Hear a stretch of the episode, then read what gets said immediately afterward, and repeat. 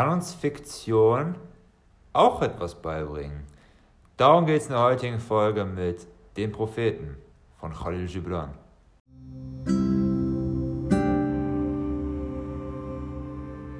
Hi, willkommen zum Leser Filmer Podcast. Mein Name ist Damian und ich bin so froh, dass ihr hier dabei seid beim Podcast, wo wir jede Woche ein Buch besprechen möchten. Die Themen werden verschiedene sein, die Kulturkreise werden verschieden sein und so werden auch die Autoren sein. Von manchen Büchern werdet ihr vielleicht noch nie etwas gehört haben und manche Bücher sagen euch vielleicht nicht so sehr zu. Das ist vollkommen in Ordnung. Warum? Unsere Geschmäcker sind unterschiedlich und so sind es wir auch. Und doch hoffe ich, dass aus jedem Buch, das wir hier besprechen, etwas für euch mitnehmen könnt. Ich wünsche euch dabei ganz viel Spaß und wir hören uns.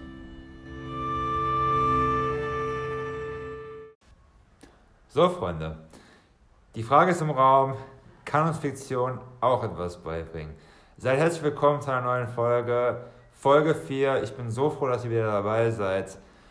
Und dieses Mal, wir haben über Psychologie gesprochen, Alfred Adler, wir haben über Verkaufen gesprochen, Jordan Belfort und über Unternehmen, aber auch über die Welt und wie wir die Menschen dazu bringen können, dass sie ihre Leben verbessern können. Richard Branson. Nun aber haben wir Fiktion und natürlich können sich einige Menschen jetzt fragen, warum spreche ich über Fiktion? Ist Fiktion nicht etwas, das man vielleicht, bevor man schlafen geht, quasi einen Nachtisch lesen sollte? Also vielleicht am Vormittag liest man eher schwierige Literatur, zum Beispiel Alfred Adler oder Sigmund Freud.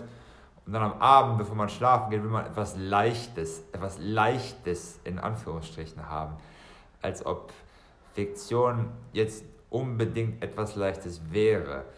Denn der Punkt, der Punkt ist, wir, wir haben, wir, während wir aufwachsen und während wir unsere Leben leben, sammeln wir alle unsere Erfahrungen. Das heißt, wir sehen die Welt, wie sie ist, wir sehen Nachrichten, wir sehen ähm, Inhalte von verschiedenen Themenbereichen und das formt dann eben auch unser Weltbild. Und deswegen unterscheidet sich jedes Weltbild.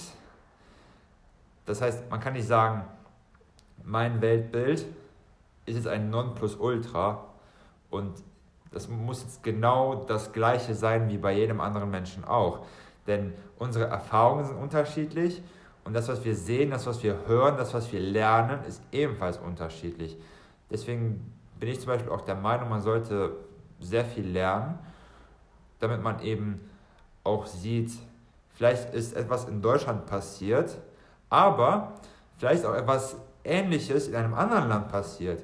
Und nur weil jetzt deutsche Philosophie sehr beliebt ist, heißt das nicht, dass jetzt Philosophie aus anderen Ländern nicht so gut ist. Und man sollte jetzt auch nicht behaupten, Fiktion ist komplette Fiktion, denn das ist wiederum Fiktion. genau, also ich sage es nochmal, also die Fiktion, Fiktion, zu glauben, dass Fiktion komplette Fiktion ist, ist Fiktion. Denn nochmal, wir haben unsere Erfahrungen und dann benutzen wir eben auch diese Erfahrungen, um, seien es auch inspiriert durch reale Erlebnisse und Ereignisse, werden dann diese Erlebnisse dann fiktionalisiert, aber sie haben einen realen Kern. Man kann also auch nicht sagen, dass was man jetzt fiktiv in einem Buch liest, zum Beispiel David Copperfield von Charles Dickens, nicht der Magier, sondern das Buch, ähm, dass das jetzt komplette Fiktion ist, denn das ist auf Dickens Lebens aufbauend. Oder Dostoevsky, der eben auch sehr viel mit armen Menschen und mit Bettlern zusammen gelebt hat. Das heißt, er hat das gesehen. Er hat, das, er hat gesehen, wie die Menschen gelebt haben und daraus formt sich dann eben dieses Weltbild in Büchern wie Verbrechen und Strafe oder die Brüder Karamasow. Und das formt dann eben auch uns und wenn wir dann eben etwas schreiben, zum Beispiel den Propheten, das heutige Buch, der Prophet von Khalil Gibran, das heißt, falls wir so ein Buch schreiben, können wir auf unsere Erfahrungen zurückgreifen und wir können dann eben, wie im Fall des Propheten, eine Person als, als unser alter Ego, alter Ego auftreten lassen. Und das ist eben auch der Fall in diesem Buch. Und bevor wir damit anfangen, ähm, will ich noch kurz eine persönliche Anekdote erzählen. Und zwar war ich einmal in Rumänien auf der Sommerschule. Das war 2017. 2017. Und wir hatten verschiedene Vorlesungen und wir hatten auch eine Vorlesung mit einem Professor aus der Türkei. Und er hat viel über Psychologie gesprochen und wie Psychologie und das Studium dessen auch sehr hilfreich ist. Er hat dann eben aber auch noch was gesagt, und zwar durch diese Fiktion, die man liest, diese Bücher, sieht man Psychologie im realen Leben. Was will er also damit sagen? Also will er damit sagen, dass Fiktion und plötzlich das reale Leben darstellt? In gewissen Maßen ja. Nochmal, Dostoevsky, er hat, er hat mit den Bettlern zusammengelebt, er wusste, wie sie gelebt haben. Er saß nicht irgendwo in Paris oder im Kreml. Er hat, er hat gesehen, was geschehen ist. Und er sah es. Er sah es dann eben auch. Und Khalil Gibran, er hat alles in Kontakt mit vielen verschiedenen Menschen gesehen. Er ist eben auch nicht in den Vereinigten Staaten geboren. Er ist dort gestorben, aber er ist nicht dort geboren. Das heißt, er hat auf einen, auf einen differenzierten Erfahrungsschatz eine, und eine andere Kultur zurückgreifen können. Denn Gibran stammt ursprünglich aus dem heutigen Libanon. Das heißt, er sah das alles und weil ich mich wiederhole, dann, dann ist es eben so. Aber er sah das eben und hat seine ganzen Erfahrungen dann eben fiktiv zusammengefasst. Aber es ist nun mal nicht komplette Fiktion, also nicht komplett aus der Luft gegriffen, sondern er macht das eben und will uns dann durch Fiktion dann eben viele Sachen, über viele Sachen sprechen. Und das tut Gibran eben auch. Nochmal, er wurde im heutigen Libanon geboren, damals war es das Osmanische Reich, aber gestorben ist er in New York. Und während seine ersten Werke auf Arabisch waren, schrieb er seine späteren Bücher auf Englisch. Und laut der Einführung der Ausgabe, die ich hier habe, waren die ersten Ausgaben, die er auf Arabisch schrieb, sehr pessimistisch und sehr düster, während dann die späteren Werke dann noch sehr optimistisch und sehr fröhlich waren. Und das, das, das will ich auch definitiv attestieren. Ähm, Gibran, das Buch ist sehr kurz. Das Buch ist extrem kurz. Denn für Gibran, für ihn galt es am für ihn war es am besten, wenn das Buch sehr kurz ist, kurz und knapp. Das heißt, er benutzt nicht viele Wörter, aber diese Wörter haben alle natürlich auch eine Bedeutung und auch eine versteckte Bedeutung. Das heißt, und da ist es auch gut, wenn man ein Buch nicht nur einmal liest, sondern auch mehrfach. Man sollte sich wirklich nicht davor schämen, ein Buch auch mehrfach zu lesen. Ich habe das Buch jetzt schon zum ich habe zum dritten Mal gelesen. Und das ist für mich überhaupt kein Problem. Denn jedes Mal, wenn wir ein Buch lesen, sehen wir etwas Neues. Ein kleines Detail, was wir vorher nicht gesehen haben. Und das ist bei mir zum Beispiel auch passiert. Denn unsere Aufmerksamkeitsspanne ist nun mal auch heute nicht besonders hoch. Und selbst meine Aufmerksamkeitsspanne ist natürlich nicht immer bei 100%. Und das ist vollkommen in Ordnung. Das ist doch vollkommen in Ordnung. Wir können nicht auf etwas immer komplett 100%ig fokussiert sein. Vielleicht in einer gewissen Zeitspanne, aber nicht die ganze Zeit. Nicht von Anfang bis Ende, nicht von, von, morgen, von morgens bis abends. Das, das funktioniert nicht. Und ähm, Gibran, nochmal, er schrieb es sehr optimistisch und da komme ich wieder zur Fiktion. Ja, es ist nur Fiktion, denn sein alter Ego, Al-Mustafa, der Auserwählte, auf Arabisch. Er ist auf einer Insel, aber möchte zurückkehren. Denn diese Insel ist nicht seine Heimat. Und das spielt dann auch Gibrans Wunsch, zurück nach Hause zu kommen. Und alle, die mich mit einbeschlossen, die eine längere Zeit im Ausland leben und dann ihr Zuhause vermissen, weil es auch zu Hause ist, können attestieren und sich ähm, auch damit identifizieren.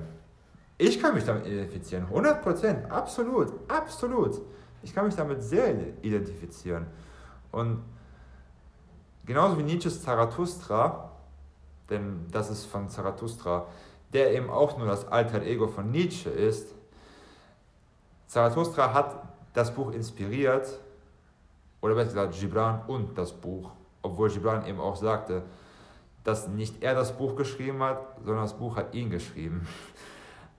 Was man natürlich auch doch durchaus schön interpretieren kann. Das heißt, nochmal, das Buch, du schreibst deine ganzen Erfahrungen darin auf, aber irgendwie verändert das Buch dich auch. Das heißt, du schreibst, du schreibst, du schreibst, du schreibst, du schreibst, aber dann irgendwie merkst du, oh, vielleicht sollte ich das doch nicht so schreiben. Oder vielleicht sollte ich doch noch etwas länger schreiben. Keine Ahnung, ich habe zwei Stunden geschrieben, aber das Buch sagt, mach, mach noch zehn Minuten länger, noch zehn Minuten, zehn Minuten, zehn Minuten.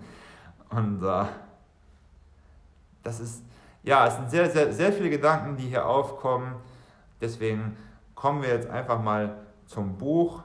Nochmal ein Mustafa, er ist auf seiner Insel mit den Menschen, die ihn sehr lieben, aber er will nach Hause. Und dann kommen die Menschen zu ihm und ähm, wollen, dass er noch ein letztes Mal seine Predigten hält. Nochmal wie Zarathustra, der an ihm auch über sehr viele verschiedene Themen spricht, die nun mal nicht Nietzsche oder Gibran selbst spricht, sondern deren Alter Egos Zarathustra oder Al-Mustafa. Und die Themen sind unter anderem auch Liebe, denn, die denn der Prophet sollte ursprünglich eine Trilogie werden. Ursprünglich sollte es eine Trilogie werden mit dem ersten Buch, dem Propheten selbst, ähm, mit der Beziehung des Menschen zu seiner menschlichen Natur. Das zweite Buch sollte seine, äh, dessen Beziehung zur Natur sein.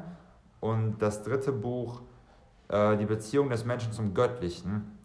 Aber als der Prophet dann ähm, fertiggestellt wurde, war Gibran plötzlich nicht mehr so an der Fortsetzung der Trilogie interessiert, obwohl er am zweiten Buch noch kurz vor seinem Tod geschrieben hat, aber es nicht vollendet hat. Und das dritte Buch, da gibt es nur Fragmente. Ähm, und ja, das erste Buch, der Prophet, oder besser das einzige Buch, wobei er auch andere Bücher geschrieben hat, obwohl der Prophet dann eben auch das berühmteste Buch von Gibran ist. Ähm, das heißt, er spricht über sehr, viele, sehr viel Menschliches, oder um es mit Nietzsche zu sagen, Menschliches als Menschliches. Und er spricht unter anderem zu Beginn direkt über Liebe. Nehmen wir mal unser Buch, schlagen wir doch mal es auf. Wie gesagt, es ist ein sehr kurzes Buch und ich würde sagen, man kann es definitiv lesen und es ist definitiv ähm, eine gute Idee, mal so für nebenbei, aber eben auch mal darüber auch nachzudenken, was, was man eben aus diesem Buch mitnehmen kann. Denn ich, ich persönlich glaube, man kann aus jedem Buch, um die Frage, um zurück zur Frage zu kommen, man kann aus jedem Buch etwas mitnehmen. Man kann aus jedem Buch etwas mitnehmen. Seien es auch nur drei bis vier Sätze, die man aus, aus einem Buch mitnehmen kann und das auf sein Leben anwenden kann. Oder man, man liest einige Sätze und dann denkt man darüber nach, bevor man schlafen geht oder man sieht einen Satz und dann beschäftigt einen dieser Satz ähm, für einige Zeit, sei es auch nur für den heutigen Tag oder auch für die nächsten paar Tage. Und deswegen bin ich der Meinung, ich persönlich, dass jedes Buch uns etwas beibringen kann, jedes Buch. Und sei es auch nur Fiktion, sei es Jordan Belfort oder Richard Branson oder ich weiß nicht wer. Ihr, ihr, wir können aus allem etwas mitnehmen, wir können aus diesen Erfahrungen, die andere gemacht haben, etwas auch für uns mitnehmen. Und dann werden quasi deren Erfahrungen zu einem gewissen Grad auch unsere Erfahrungen. Und da gehen wir auch direkt mal zur Liebe, das erste Thema, worüber er spricht. Und da gibt es ein schönes Zitat. Ich werde nur auf ein paar Zitate eingehen, um nicht wirklich das komplette Buch euch zu erzählen. Wirklich nur ein paar Zitate, sehr kurz, kurz und knapp. Ähm, und das Zitat ähm, geht ungefähr so. denn das Buch, das ich habe, ist auf Englisch, deswegen werde ich es nur nicht Wort für Wort exakt übersetzen, sondern die Gedanken euch bringen. Das heißt, Liebe gibt nicht, nichts außer sich selbst und nimmt nichts außer von sich selbst. Liebe besitzt nicht, Liebe besitzt, weder besitzt Liebe nicht, noch wird es besessen. Denn Liebe ist sich selbst genügend. Das heißt, er spricht eben auch darüber, dass, und das ist auch direkt das nächste, nämlich Heirat, dass ähm, man aus, ähm, aus den verschiedenen Bechern, dass man, dass ich also als, als Mann meinem, meiner Partnerin ähm, etwas einschenke in ihren, in ihrem Becher und sie schenkt mir in meinen Becher ein aber wir sollten nicht aus einem Becher trinken und man sollte sich gegenseitig auch vom Brot geben. Das heißt, ich gebe etwas von meiner, meiner Speise ihr und sie gibt etwas mir, aber wir sollten nicht vom selben Leib essen.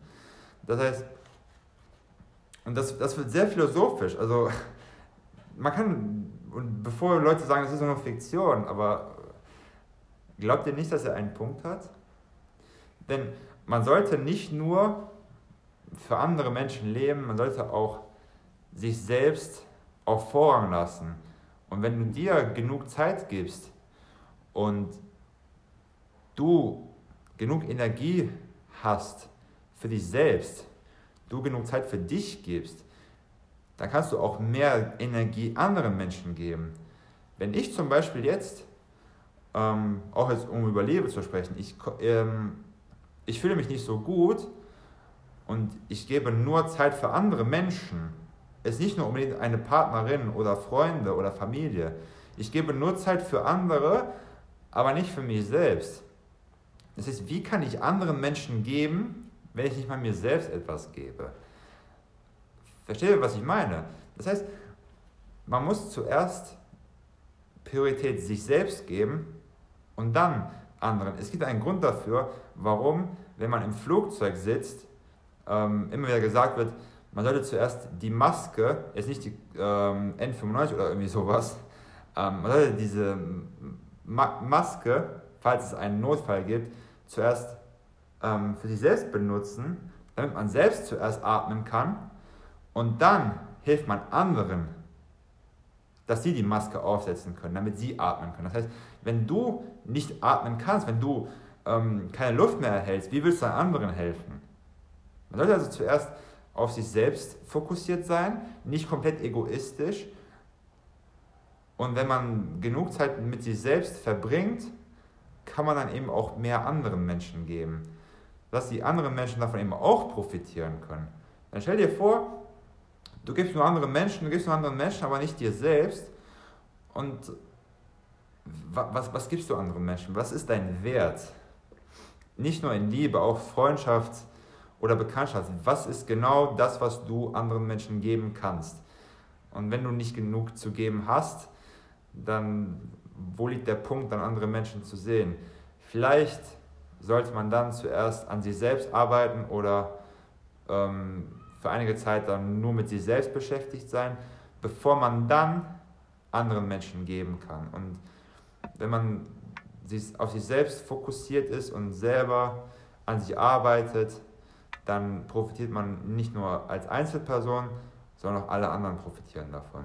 Sei es auch ich zum Beispiel, ich lese ein Buch und dann spreche ich mit euch davon. Ich, ich, ich habe meine Zeit für mich selbst und dann teile ich das mit euch. Und sei es, auch, sei es in egal welchem Verhältnis, Liebe oder Freundschaft, es ist in diesem Fall komplett irrelevant. Und genau, er spricht über Liebe, Heirat, er spricht auch über Kinder. Das ist ein sehr interessantes Thema, weil, weil ich vorher mit Kindern gearbeitet habe und Gibran sagt dann eben auch, dass eure Kinder, oh, ich habe gesagt Gibran, El Mustafa, aber ja, es ist eigentlich Gibran, dass eure Kinder nicht eure Kinder sind, denn die sind die Söhne und Töchter des Lebens und sie kommen durch euch, aber nicht von euch. Und sie mögen mit euch sein, aber sie gehören euch nicht. Und du kannst ihnen ihre Lieb deine Liebe geben, aber nicht deine Gedanken, weil sie ihre eigenen Gedanken haben. Und du magst ihre Körper hausen, aber nicht deren Seelen. Denn ihre Seelen sind im Haus des Morgens, im Haus von morgen. Denn das kannst du nicht besuchen, noch nicht einmal in deinen Träumen. Und du kannst danach streben, wie sie zu sein, aber du kannst oder sollst nicht danach suchen, dass sie dich mögen, denn Leben geht nicht rückwärts und es ist auch nicht unwichtig, was gestern passiert ist. Also das Leben geht vorwärts, wir sind alle in einem Strom, in einem Strom, der niemals endet und genauso wie ich zum Beispiel auch dem Leben angehöre, ich habe meine eigenen Gedanken, so werden meine Kinder dann ebenfalls ihre eigenen Gedanken haben. Und das ist vollkommen in Ordnung. Denn wir haben diesen Strom des Lebens und meine Gedanken waren andere, sind andere Gedanken als die Gedanken meiner Eltern, deren Gedanken sind andere als die deren Eltern. Denn die Menschheit und die Gesellschaft, die, die schreiten eben auch voran. Es gibt einen Fortschritt, nicht nur technologisch oder, oder städterisch oder in welchem auch immer Aspekt, sondern auch die Menschen an sich schreiten eben auch voran. Und was vor 100 Jahren vielleicht noch ähm, als normal angesehen wurde, muss heute nicht mehr als normal angesehen werden. Vor 100 Jahren war es noch komplett in Ordnung, antisemitisch zu sein, aber das ist heutzutage nicht mehr der Fall. Oder was auch immer es ist. Menschen ändern sich, Zeiten ändern sich und wir sollten wirklich nicht versuchen, den Kindern auch uns komplett aufzuoktroyieren, sondern wir sollten sie auch dahin führen, dass sie ihre eigenen Gedanken haben. Das ist zumindest meine Meinung. Ihr könnt gerne eine andere Meinung haben. Und nochmal, es ist vollkommen in Ordnung, andere Weltbilder. Andere Weltbilder. Das heißt, er spricht über Kinder, er spricht auch über Arbeit, um wirklich nicht zu sagen, das ist nur Fiktion. Denn was er zum Beispiel auch, ähm, was er auch sagt, ist, dass Arbeit Liebe ist, die sichtbar geworden ist. Das heißt, du hast deine Liebe und du gibst so viel von dir selbst, um jetzt aber auch zu Branson zu kommen, du gibst so viel von dir selbst, du erschaffst etwas, woran du glaubst und dann kannst du damit auch anderen Menschen helfen. Und sei es mit Amy's Kitchen, du ähm, bist ein Fan von vegetarischer Ernährung und dann hast du diese Idee und du gibst wirklich so viel von dir selbst und dann hilfst du anderen Menschen mit deiner Liebe und, deinem, und deiner Energie. Wenn das aber nicht der Fall ist, und das hat eben auch Gibran, um ihn zu zitieren, denn wenn du Brot mit Gleichgültigkeit backst, wirst du ein bitteres Brot backen, das lediglich ein bisschen den Hunger stillen wird. Und wenn du grollst, dass die Trauben ähm, zerquetscht sind, dass, wenn, du das, wenn du einen Groll dagegen hebst, wird dieser Groll ähm, den Wein vergiften. Das heißt, man sollte wirklich alles von sich geben, seine Liebe, seine Energie und sein Interesse, damit man nicht nur sich selbst, mit sich selbst zufrieden ist, sondern auch andere damit glücklich machen kann.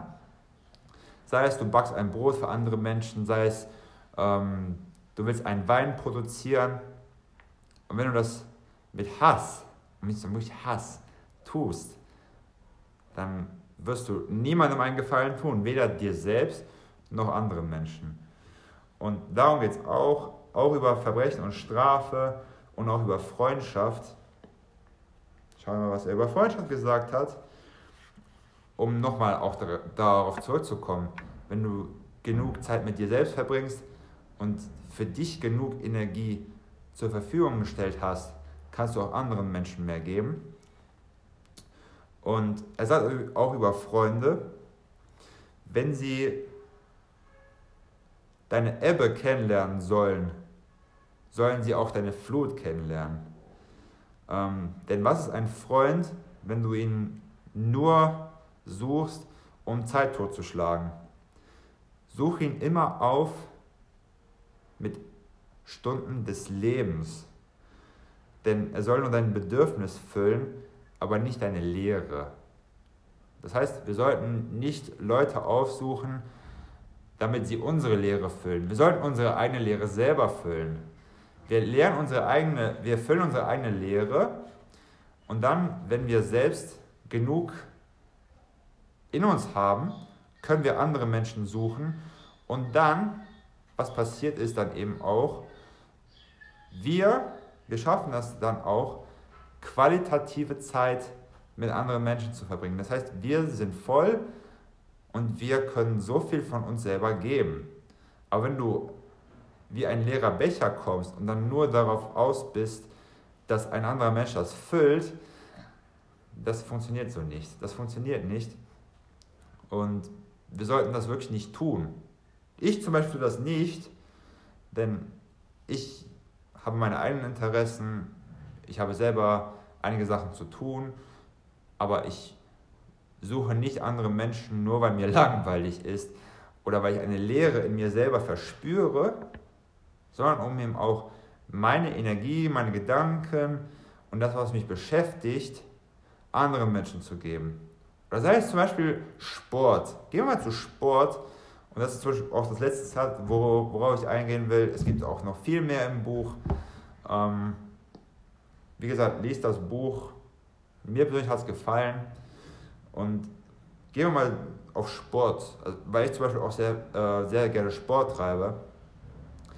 Wenn du selber nicht an dir trainierst, wie willst du an anderen Menschen, wenn du zum Beispiel einen Teamsport betreibst oder auch einen Einzelsport? Das heißt, wenn du nicht an dir selbst trainierst, wie erwartest du dann zu gewinnen? Wie erwartest du dann, dass dein Team sich verbessern kann? Das heißt, man muss wirklich an sich selber zuerst arbeiten, sei es in Liebe, sei es in Freundschaft, damit man sich verbessern kann und auch andere Menschen. Und nochmal, es gibt auch noch so viel mehr. Es gibt noch so viel mehr Zitate. Ich würde aber dann doch noch auf eins zurückkommen, und zwar Verbrechen und Strafe. Und dann beenden wir die Folge auch einfach mal. Nochmal, es ist kurz, kurz und bündig liest das Buch, es ist wirklich nicht lang, vielleicht braucht ihr ein, zwei oder drei Tage oder vielleicht auch eine Woche, um es wirklich langsam auf euch einwirken zu lassen. Und er schreibt auch, auch über Verbrechen und Strafe. Und das ist zum Beispiel auch ein sehr interessantes Zitat, um euch auch etwas zum Nachdenken zu geben. Wie verurteilst du jemanden, der ehrlich im Fleisch, aber im Geiste ein Dieb ist? Welche Strafe verhängst du an jemanden, der im Fleisch mordet, der aber im Geiste selbst ermordet wurde? Und wie belangst du jemanden, der im Handeln ein Schwindler und Unterdrücker ist, der aber auch empört und verletzt ist? Und das Zitat und andere Zitate sind schöne Zitate, die einen zum Nachdenken bringen. Und ich hoffe, mit diesen paar Zitaten, mit, einem kurzen, mit einer kurzen Einführung in das Buch, in die Materie, lasse ich euch hiermit in Ruhe. Vielen Dank fürs Zuhören. Ich hoffe, euch hat die Folge gefallen. Und die Frage, die ich am Anfang gestellt habe, ich glaube, diese Frage sollte jeder für sich selbst beantworten können. Ich habe meine Antwort gegeben. Für mich kann Fiktion definitiv etwas beibringen, denn nicht jede Fiktion ist wirklich komplette Fiktion, sondern es ist dann eher etwas fiktionalisiert aus realen er Erlebnissen und Ereignissen. Was eure Antwort ist, weiß ich nicht. Wenn ihr eine Antwort habt und sie teilen wollt, schreibt mir gerne. Ihr könnt mir auf Facebook schreiben, Instagram, YouTube oder Twitter. Dort könnt ihr mir auch folgen. Twitter, Instagram, Facebook. Auf YouTube bin ich auch vertreten. Und ihr könnt den Podcast auf Spotify, Apple Podcast und noch auf Yandex Music hören. Und ich danke euch fürs Zuhören. Nächste Woche haben wir keine Fiktion, obwohl der Titel des Buches auf einer Fiktion aufbaut. Obwohl das Buch von dieser Fiktion eigentlich nicht handelt, sondern eher ein Marketing-Gag ist. Und worum es darin geht, darum geht es nächste Woche. Für heute vielen Dank fürs Zuhören und macht's gut. Danke fürs Zuhören.